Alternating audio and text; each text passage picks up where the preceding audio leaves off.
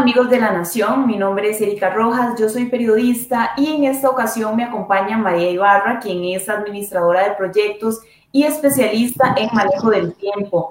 Hoy vamos a hablar con María sobre cómo podemos implementar una nueva rutina en medio del aislamiento que, nos, eh, que tenemos que hacer debido a la presencia del nuevo coronavirus en Costa Rica. María, muchísimas gracias por este espacio. ¿Cómo estás?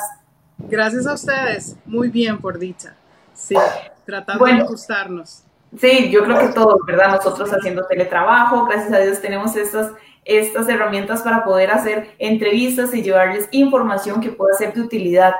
Em, ¿Qué tenemos que hacer? Están pasando muchísimas cosas, eh, nuestra rutina definitivamente cambió, ahora tenemos un poco más de tiempo que antes más bien nos hacía falta y ahora no sabemos qué hacer con todo esto, no sabemos además cuánto tiempo nos va a tomar esto, hay, incertidumbre. Sí. ¿Qué podemos hacer y qué, cuáles son tus recomendaciones de cómo adaptar una nueva rutina en medio de todo esto? Sí, mira, antes de de digamos como que hablar exactamente qué, qué cosas podemos hacer eh, puntuales, me gustaría que nos pongamos sobre, sobre una base de cómo nos estamos sintiendo en este momento, eh, o sea, como individuos y como sociedad.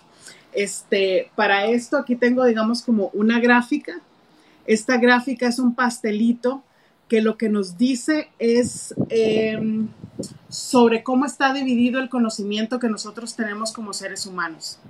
Y resulta que este pedacito que está acá pequeño son aquellas cosas que yo sé, que yo sé. Me explico, aquellas cosas que yo estoy consciente que tengo el conocimiento para resolver problemas.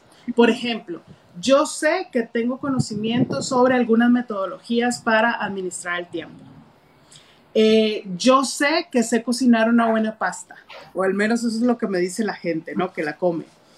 Eh, y luego hay otra, otro pedacito, que ese es un poco ya más grande, que son aquellas cosas que yo tengo, el, que yo sé que no sé. Y aquí te voy a dar un par de ejemplos. Yo sé que yo no sé pilotear un avión. Yo sé que yo no tengo la cura del coronavirus. ¿Me explico? o algunas cosas que estamos viviendo en este momento. Yo estaba acostumbrada a que mis hijos estuvieran eh, conmigo 10 horas al día, pero ahora están conmigo 24/7. Y yo sé que tal vez no tengo el conocimiento para lidiar con ellos tanto tiempo. ¿Ok? Para eso hay especialistas como los maestros, los psicólogos y todo esto, ¿no? Entonces nos, nos enfrentamos a un nuevo yo sé que no sé. Y por último, tenemos un pedazote enorme que es aquellas cosas que yo, que no sé, que no sé. Y eso es justo a lo que nos estamos enfrentando ahora. Hay un montón de áreas y puntos que nosotros estamos como perdidos. No sabemos absolutamente nada. Y ahí nos estamos encontrando.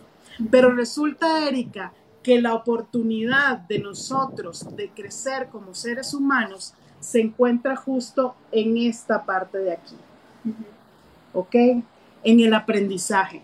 No en las cosas como las conozco en este momento, sino en las cosas como podrían ser, cómo podrían mejorar, qué cosas puedo aprender. Y en ese sentido, también aquí tengo otra grafiquita que no se va a ver mucho, pero la voy a explicar. Ok.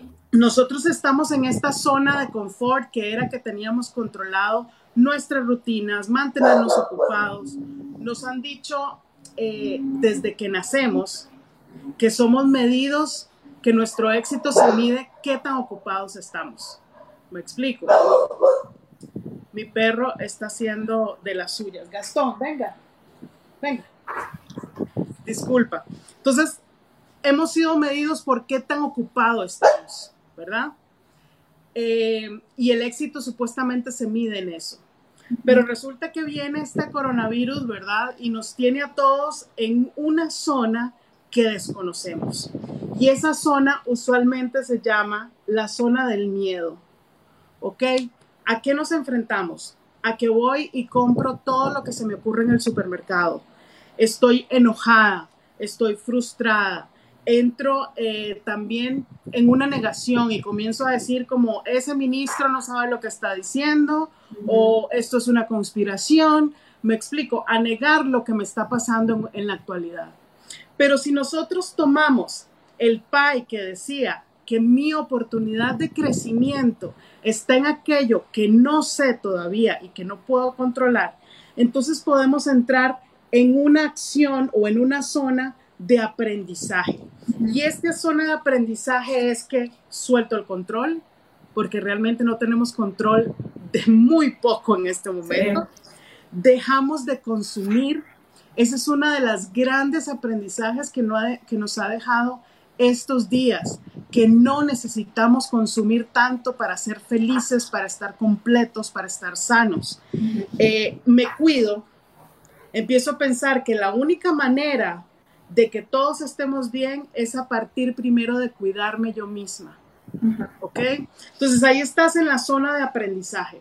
Y la última zona, que es donde eh, nos vamos a quedar ahí un momento, es la zona de crecimiento. Cuando yo estoy dispuesto a aprender, soltar el control, empiezo a crecer. ¿Y cómo voy a crecer? Bueno, le busco un propósito a esta situación. Es importante que le busquemos un propósito a estas dos semanas que nos quedan o dos meses. ¿Ok? Y ese propósito puede ser, ¿cómo puedo ser un mejor padre? ¿Cómo puedo ser una mejor madre? ¿Qué puedo hacer, digamos, como familia para darle un propósito y un sentido a este momento de crisis? Además, empezás a pensar, en lugar de solo yo voy a ir al supermercado y voy a dejar sin papel higiénico a mis vecinos, porque ellos van al mismo supermercado que yo voy, ¿verdad? Este, comenzás a pensar en nosotros, en todos. Y lo otro, eh, cuando entras, digamos, en, en esa zona de crecimiento, es que agradeces Está científicamente comprobado que cuando nosotros estamos en un modo de agradecimiento, aumenta nuestra motivación, aumenta nuestra creatividad y nuestra energía. Entonces, este es un buen momento para volver a las bases, a las bases del ser humano que te dice, o sea, ¿por qué realmente estás agradecido? Lo realmente importante. Mi familia, mi salud, que tengo un techo para protegerme. Me explico. Este, y empezás cuando ya estás, digamos, en esa zona de que, ok, voy a crecer, voy a aprender, hay mucha probabilidad de que entres en el prepararte. Prepararte desde el conocimiento que tenés ahora, desde las herramientas que tenés ahora, aun cuando hay muchas áreas que no las podemos controlar.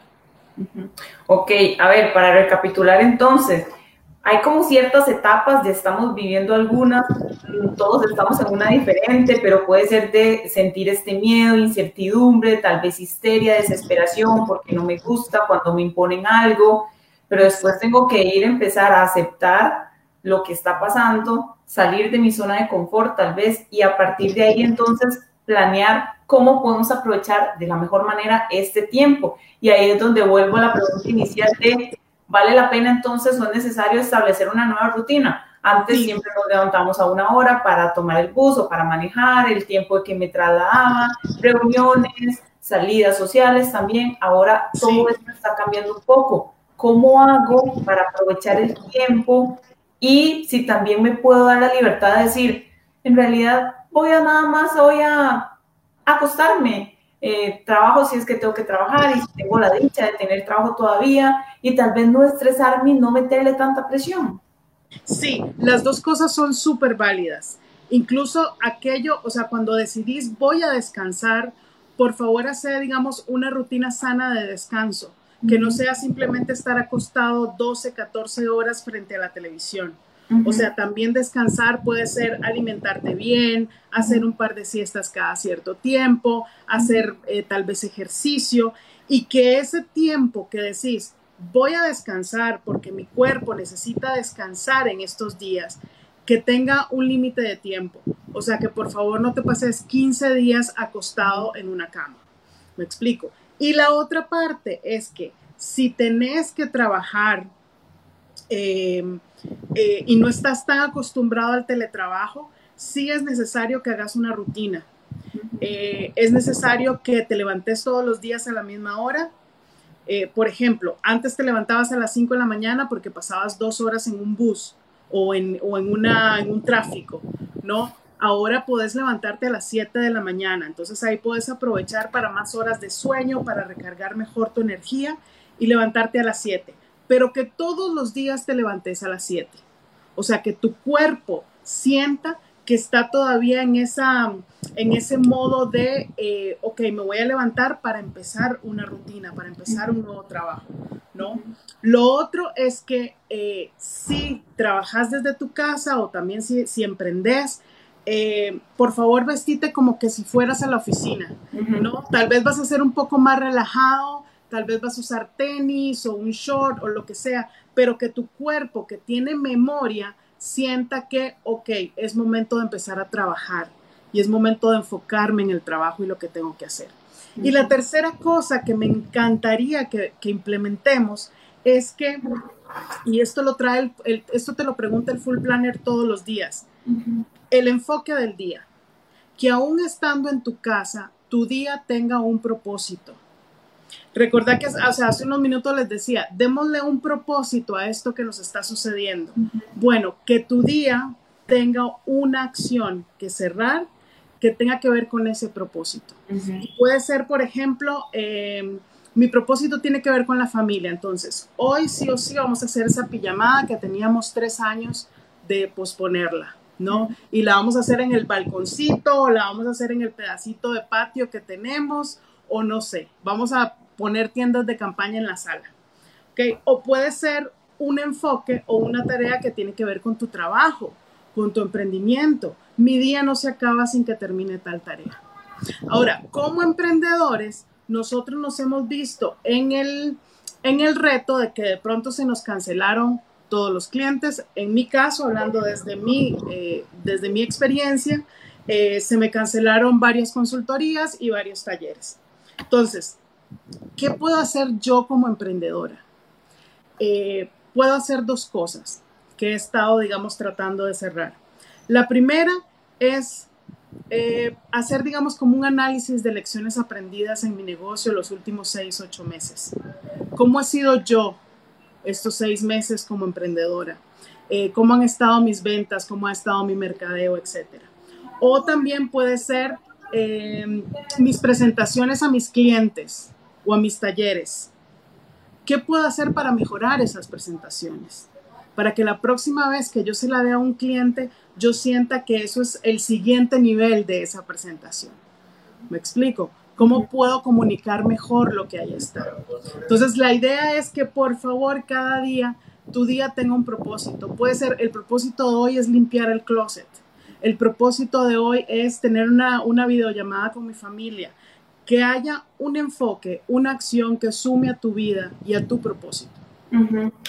Este propósito que estamos buscando o que podríamos buscar, que vos nos propones, de aprovechar este tiempo, de darle espacio también a, a, sentirnos mal si nos sentimos mal, a la incertidumbre, pero también salir un poco de ahí y surgir podría tener muchísimo que ver con cómo nos vamos a, a, recordar de esta, de esta situación cuando pase el tiempo. No sé, no, no, no me puedo adelantar y no voy a decir que en dos, tres meses, pero en un año. O sea, un año.